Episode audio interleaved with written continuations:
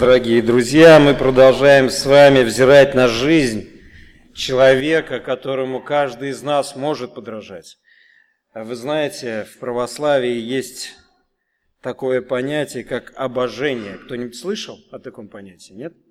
Когда вы смотрите или вы встретитесь с образованным православным человеком, который немного хотя бы разбирается в православии, он вам может легко обосновать, что он не поклоняется иконам. Саша в самом начале нашей конференции об этом говорил. И причина следующая. Они говорят, что мы не поклоняемся иконам. Мы поклоняемся тому образу Христа, который запечатлен в той личности. То есть они могут это обосновать. И это называется обожением. Мы об этом говорим по-другому. Мы говорим о священии. Они говорят обожение. То есть ты больше становишься богоподобным, когда они говорят. Мы же говорим, что мы преображаемся в образ Христа, да? Понимаете, да? Так вот, когда мы говорим о Джоне Буньяне, у него многому чему можно научиться, видя образ Христа в этой душе, который много претерпел. И мы с вами остановились на том, как этот человек шел к вере, каким он поклонником был дьявола, вы помните, да? То есть это была ужасная личность, которая поклонялась дьяволу всем своим естеством. А потом наступил такой момент, момент религиозности его, когда он поклонялся себе всем естеством. Вы помните, как он бил в колокол и думал, что это самый лучший святой во всей Англии. Он думал о себе таким образом, пока не встретил этих женщин, которые говорили в почтенном возрасте, которые говорили о том, что Бог сделал их жизни. И он услышал впервые о возрождении. И потом было четыре года мук, искушений, испытаний, битв. И, наконец-таки, он получает осознание и отчасти освобождение от серьезных проблем в своей жизни. И вот наступает время, когда вот этого человека – которого звали Джон Буньян, призывают на проповедь. В 28 лет он впервые вступает на кафедру. Это было удивительно. Послушайте то, о, то, о чем пишут о нем, о его проповеди. Бог благословил его служение и вводил своего слугу все глубже в тайны своего слова – и Баньян учил, и Буньян учил других тому, чему Дух Святой учил его. Он говорил, что на проповеди ему казалось, что рядом стоит ангел, подбадривающий его. Он не довольствовался словами «я верю, я уверен». Он был больше, чем уверен. Все, что я утверждал, истинно говорил Буньян. Это был удивительный человек. Представьте себе, насколько был э, богат его словарный запас – Представьте себе, насколько было много иллюстраций в его голове, и он это все, все говорил за кафедрой. Народ был в восторге от того Бога, в которого верил Буньян. Много-много-много душ сокрушалось и падало ниц пред Творцом. Много и много поклонников приходило к тому, чтобы э, преклониться пред тем Богом, которого он проповедовал, друзья мои. Однажды к Джону Оуэну, вы знаете этого человека, это великий пуританин, да? Однажды к нему подошли и спросили, вы вообще как можете слушать этого безграмотного человека? Послушайте, что он сказал. На что Джон Оуэн ответил, что он был поменял все свои знания на силу баньяна зажигать сердца людей. Друзья мои, хочу с вами поделиться кратким свидетельством. Бог позволил мне с того момента, когда я уверовал, Бог позволил мне учиться не в одном заведении. Сначала это была библейская школа, потом библейский институт, потом семинария. Я год, как, примерно как год закончил семинарию, и 8 месяцев назад, когда я начал много размышлять о Боге и размышлять над Писанием, и Бог начал посылать мне людей, с которыми мы беседовали на эти темы, и книги, литературу, проповеди этих людей в моей жизни, в моей жизни произошло то, что после чего я сказал, мне вот все то, что было, можно и было и не знать. Если бы я вкусил того Бога, который, который сейчас пришел в мою жизнь. Я хочу поделиться поделиться с вами тем Богом, которого очень сильно любил Баньян и Джон Оуэн, и которого я очень сильно, очень сильно люблю сейчас. По крайней мере, последние восемь месяцев моей жизни это, – это новые отношения с Богом. Бог сотворил нас для чего? Для славы своей. Да? Мы так часто, это заученная фраза, согласитесь. Да, заученная фраза. А что значит для славы? А что значит для славы? Вы не задавались этим вопросом вообще? А вы никогда не задавались вопросом, нужна ли ему ваша слава? Неужели он тот Бог, у которого славы не предостаточно? Зачем Бог сотворил нас? Ведь у Бога прекрасное отношение внутри Троицы. Славы там предостаточно. Эта слава не искажена грехом, тем грехом, который мы представляем Ему. Зачем Он нас сотворил? Друзья мои, я вам скажу зачем. Для того, чтобы сегодня вы были счастливы. Для того, чтобы прямо сейчас вы сидели и думали о Боге, и думали, как такое возможно? Бог просто так взял и сотворил вас. Не потому, что Он нуждается в вас, а потому, что Он решил подарить частичку себя вам. Для того, чтобы вы ощутили всю прелесть и красоту Его. И ходили как полоумными, извиняюсь за выражение, и улыбались всегда. Бог подарил вам себя, чтобы вы были счастливы. Это и есть Евангелие. Это и есть Евангелие, чтобы вы были счастливы. Не для того, чтобы вы были обременены, а для того, чтобы вы были счастливы. Если кто-то этого еще не понимает, я вам от лица Буньяна и Оуна и Библии и Бога говорю, Бог хочет, чтобы вы были счастливы. Он не нуждается в вашей славе, Он нуждается в том, чтобы вы были счастливы. И единственное счастье, которое вы можете испытать, неподдельно испытать, это Он сам. Он дарит себя как самую великую сущность, личность, которая может вдохновить вас на служение. Подумайте об этом. Буньян был этим заражен. И именно это он проповедовал в церкви. Именно так он вдохновлял и зажигал людей. Он говорил, будьте счастливы, грешники. Будьте счастливы, грешники. И это удивительно. Это удивительно. Буниан усердно трудился над своими проповедями. Он никогда не шел за кафедру без основательной подготовки и всегда имел при себе свои заметки. Но полное внимание его слушателей обеспечилось в первую очередь его интенсивным сопереживанием данным Богом талантом оратора. Он, он настолько чувствовал Бога, друзья мои, вы знаете, моя мечта, чтобы каждый выход, мой выход за кафедру и выход моих братьев-служителей за кафедру был не для того, чтобы сейчас поделиться чем-то с вами, а для того, чтобы здесь за кафедрой пережить его, прочувствовать его. И вот эти чувства, осознанные чувства передать вам. Он старался избегать любых упоминаний, подумайте, он был аполитичен, кстати. Он старался избегать любых упоминаний о политике и как-то сказал, я готов во всякое время открыто показать все мои заметки, чтобы показать, что его проповеди слушают единственное для спасения душ. Представляете? Представляете? Он нес единственное, чтобы люди были счастливы в Боге. Он дорожил душой человека, так как дорожит ей Господь. Это удивительно, друзья мои. Но тут возникают проблемы с возможностью для его проповеди.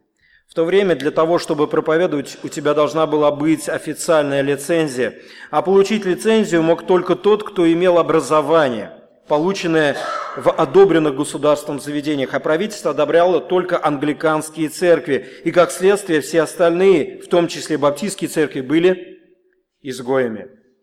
Мало того, что он не имел лицензии, он еще и не принадлежал государственной церкви. Двойной запрет. Он не может проповедовать, друзья мои. Он не может проповедовать, у него возникает проблема с этим. Дело не в том, что он не может, ему запрещено проповедовать, но он проповедует. Это удивительный человек. 30 лет, два года в проповеди. Он возвещает людям спасение, он дарит им счастье отношений с Богом, он вдохновляет их на служение, он дает эту частичку жизни Бога в их жизни. И что происходит? В 30 лет умирает его дорогая жена. Она умирает. Тот человечек, который так мудро влиял на него. Тот человечек, который так был ценен для него. Тот человечек, который родил ему четырех детей. Двух девочек и двух мальчиков. Он остается один с двумя детьми. Один с двумя детьми. В это же самое время погибает и умирает его пастор и наставник Джон Гиффорд. Он сильно его любил. Он, знаете, такой был интересный человек. У меня в церкви, э, той церкви, где я служу, есть такой брат, у которого любой вопрос появляется, он сразу звонит мне. Неважно, где я, улетел, при, или я в городе, не в городе. Он всегда мне позвонит. Он всегда позвонит. Вопрос, ну, может быть, ну, вообще вот ну, настолько примитивный, но он будет занят, нет, ты давай объясняй мне, объясняй мне этот текст. Он не просто о проблемах жизни, его интересуют проблемы Библии, Бога, отношений к Богу. И я думаю, слушай, удивительно, Буньян был, был таким человеком, он этого Гиффорда, пастора своего, он его просто доставал. Он приходил ему и говорил, ну как так, ну что это такое, ну как вот и искушение, у меня и проблемы, и трудности, и вот что Бог говорит. И Гиффорд всегда участвовал в его жизни. Пастор Гиффорд, удивительный человек, удивительный пример, удивительный пример. И он умирает. Он теряет супруга, остается с четырьмя детьми. В это же время умирает его пастор и наставник, его друг Джон Гиффорд. Проходит год. Джон Буньян женится второй раз. Он уже понимал, что скорее всего, с ним случится беда. Скорее всего, его посадят. Потому что он не изменял тому, чтобы не проповедовал. Он проповедовал всегда. Он говорил о Господе, он говорил о грехе, он дарил людям мир и покой в сердце с Господом. И он знал, что что-то случится. И это подтолкнуло его, друзья мои, человека, который остался с четырьмя детьми, подтолкнуло его к тому, чтобы у него появилась вторая супруга. Это была замечательная женщина, добропорядочная и любящая сильно и его, и его, дет, и его деток. Она была верна ему. И 31 год Джон Буньян повторно женится. 32 года. И вот он уже первый арест. Первый арест. Первый и самый страшный арест. Он должен был проповедовать в одной далекой церквушке, его предупредили, что там его ждет засада. Представляете? Пастора, представляете, братья-пастора? Для того, чтобы выйти за кафедру, ты можешь поплатиться своей свободой, а может быть и жизнью. Он едет в эту деревушку. У него, была, у него была внутренняя борьба, идти или не идти, но желание проповедовать Божье Слово было сильнее. Он хотел подарить людям счастье счастье отношений с Богом. Он хотел выполнить ту миссию, на которую его вдохновил Господь. Его сажают в тюрьму без суда, обвиняя в том, что он не следует правилам англиканской церкви. Протестантизм как таковой очень сильно начинает испытывать притеснение со стороны власти и англиканской церкви. В это же самое время, как только его схватили, его жена, узнав об этом, она была беременна, она теряет ребенка. И это опять трагедия. Он мог бы получить свободу в любой момент, если бы он отказался проповедовать Иисуса Христа. Ему не нужно было отказываться от убеждения. Ну, веришь ты так, ладно, верь. Главное, не проповедуй. Главное, не проповедуй. Всего лишь прекратить проповедовать и выйти на свободу, но он решил не идти на компромисс со своей совестью.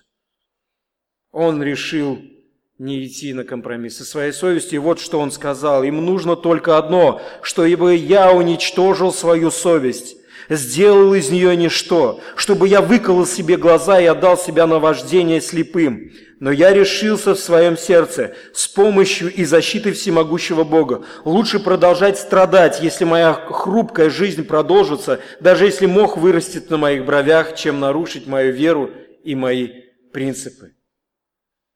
Он говорит, пусть лучше брови мои мхом порастут, я все равно буду, я буду верен этому принципу, я хочу нести людям счастье.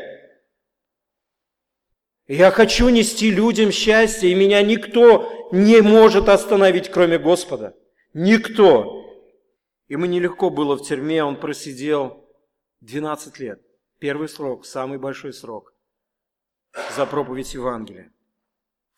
Это было и физические проблемы, и эмоциональные. Только подумайте, друзья мои, это сегодня, если вы с этим сталкивались, сегодня некоторые бомжи для того, чтобы пережить зиму, э, могут что-то украсть, чтобы, чтобы отсидеть, пересидеть зиму. Им дадут год, там, полгода, потому что там что делают?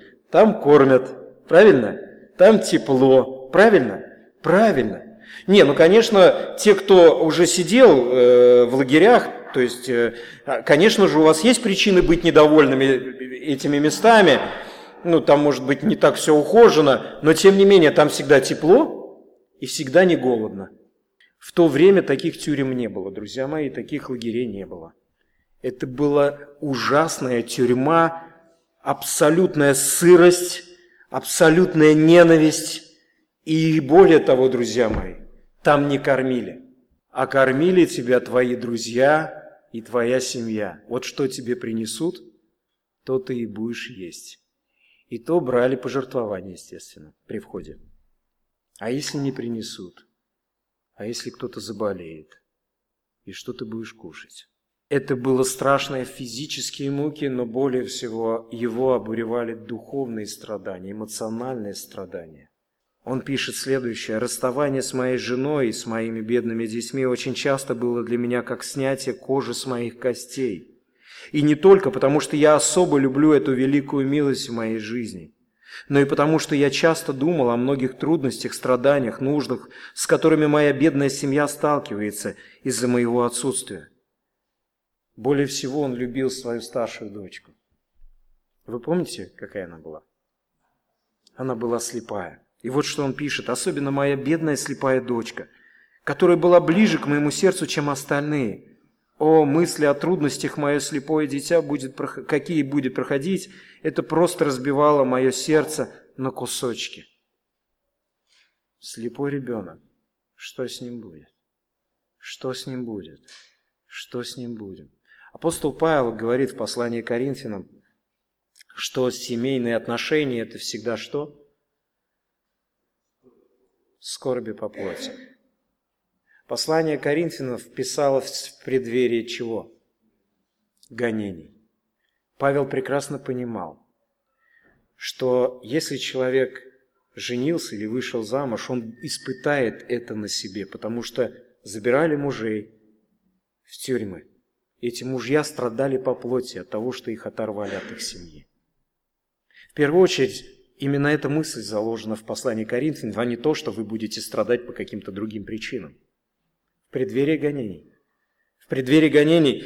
И он это испытал. Джон Буньян это испытал на собственной шкуре, извините за выражение. Он испытал на себе все эти тяготы 12 лет. 12 лет физических мук, но больше эмоциональных мук, которые он там переживал. Как же там моя семья?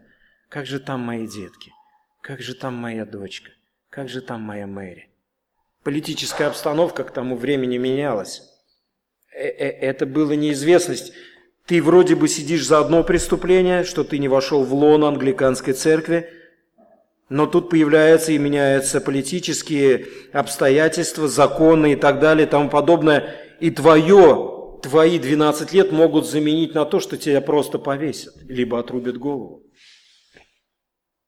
Каждый день новые волнения и новые переживания. Но Буньян поклонник Бога. Он любит его, и он находится с ним в близких и тесных отношениях. Близких и тесных отношениях. Удивительно, что этот человек – вы знаете, Божьи люди, они удивительны. Вы помните, что произошло с Иосифом, когда он сидел? Помните, что с Иосифом произошло? Он и там, да, стал, ну, на серьезной должности, помните?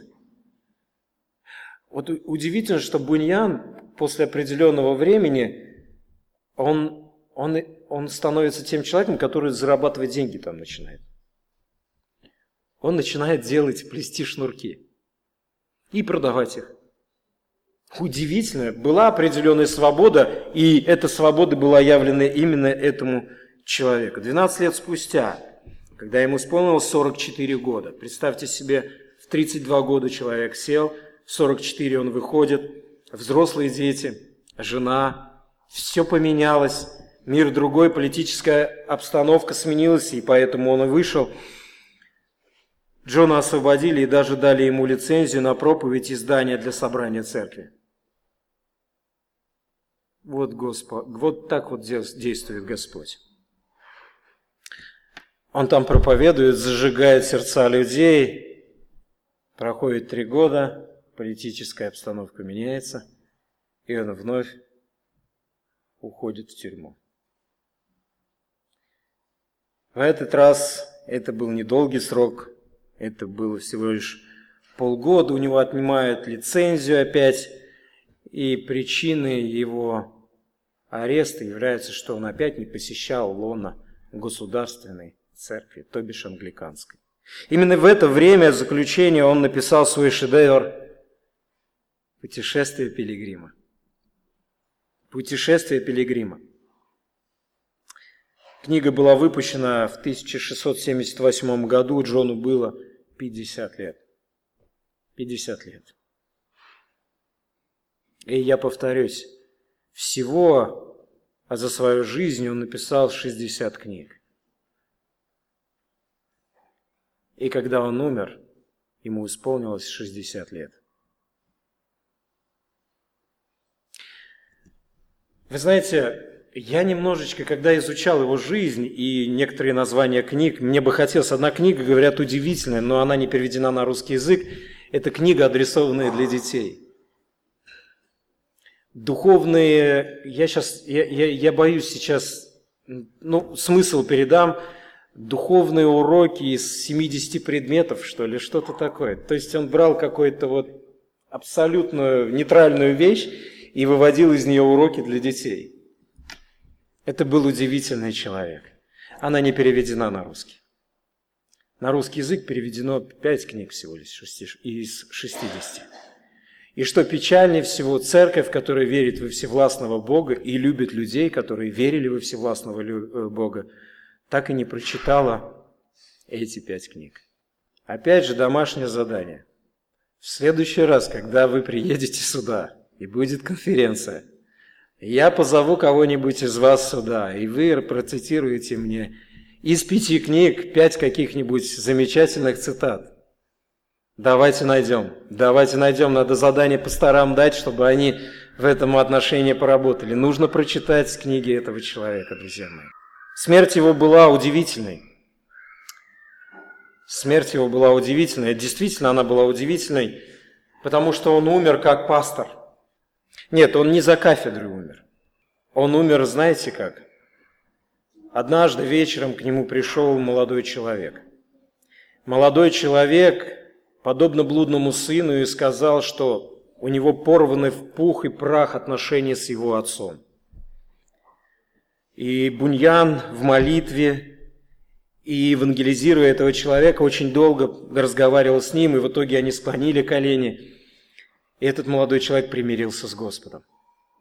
Буньяну нужно было ехать в Лондон, это долгий путь, а отец этого человека, и он просил о том, чтобы примириться с отцом, потому что он говорит, мое сердце будет неспокойно, пока я своим папой не примирюсь. Он жил в Рейдинге, это немножечко в другую сторону. И Буньян своей дорогой жене Элизабет говорит, слушай, мне нужно ехать. Но я поеду не в Лондон напрямую, я поеду через Рейдинг с этим молодым юношей для того, чтобы примирить его с его отцом. Пожилой человек, 60 лет, садится на коня, машин не было. Садится на коня, погода начала меняться, все было довольно-таки печальненько. А если вы знаете Англию, то это довольно-таки дождливая страна, холодная э, страна, сырая страна. Так вот, он садится и едет в рейдинг. Приезжает к отцу, отец недовольный. Он не хочет прощать своего сына. Вот что написано об этом случае. Огорченный отец стал вначале отвергать все ходатайства. Сын для него был мертв. Но нелегко ему было избавиться от пастора церкви Бетфорда.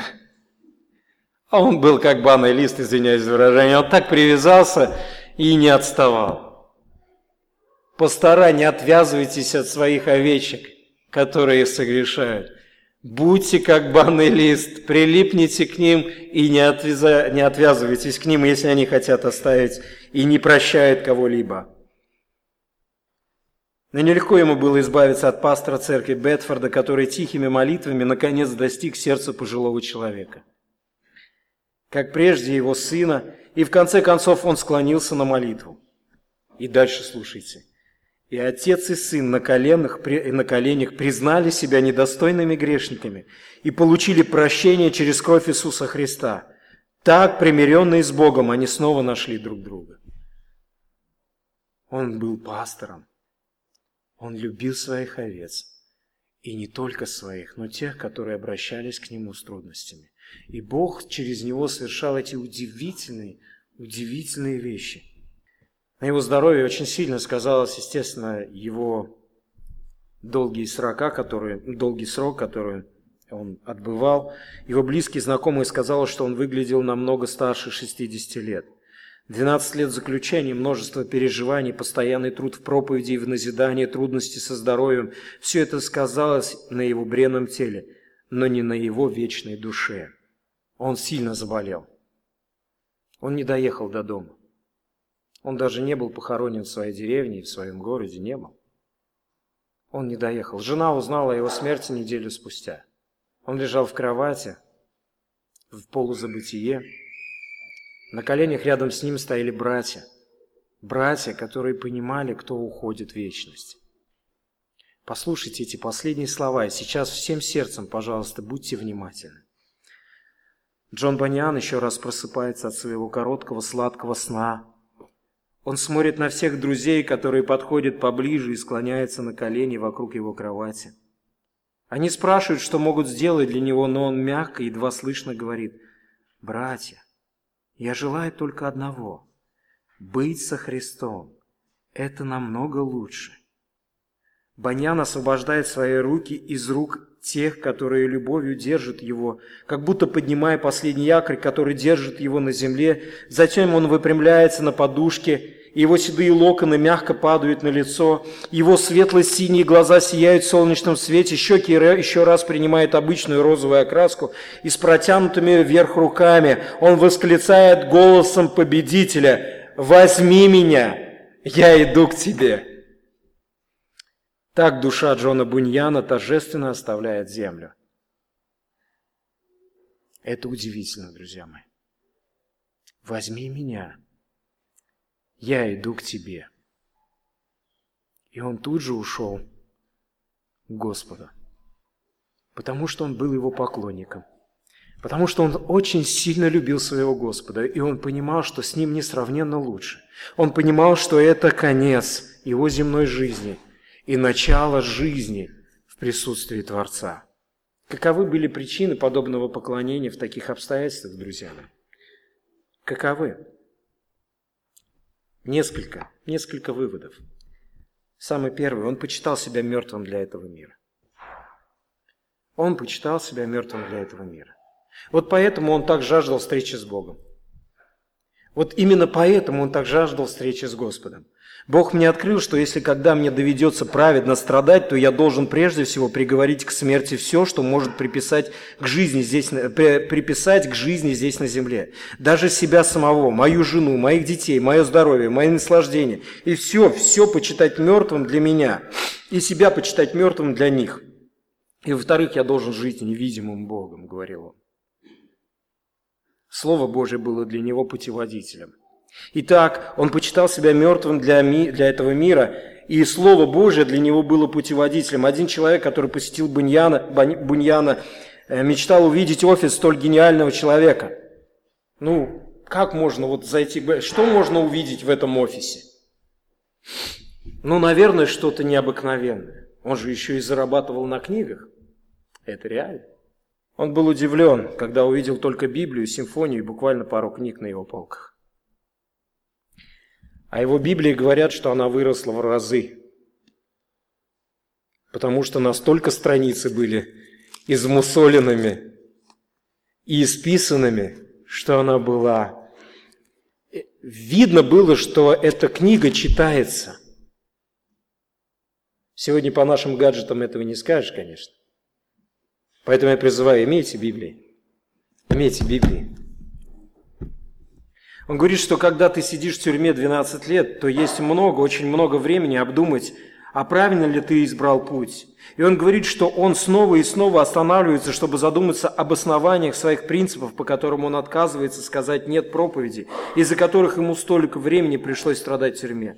Но он говорит, я тысячу раз находил в Слове Божьем подтверждение, что я могу, нет, даже не посмею восстать против этих принципов.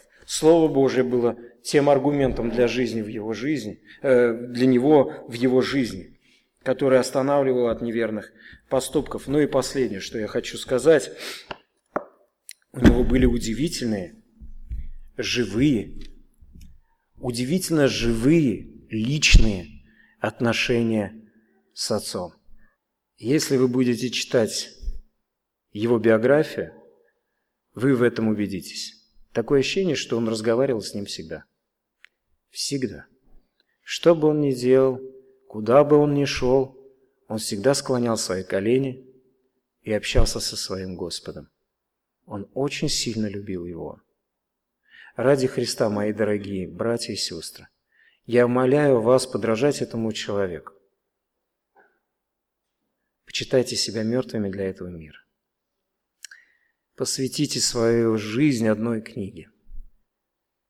Это Библия. И стремитесь иметь, стремитесь иметь, это большая привилегия, живые личные отношения со своим Отцом. Через Христа. Аминь. Давайте помолимся.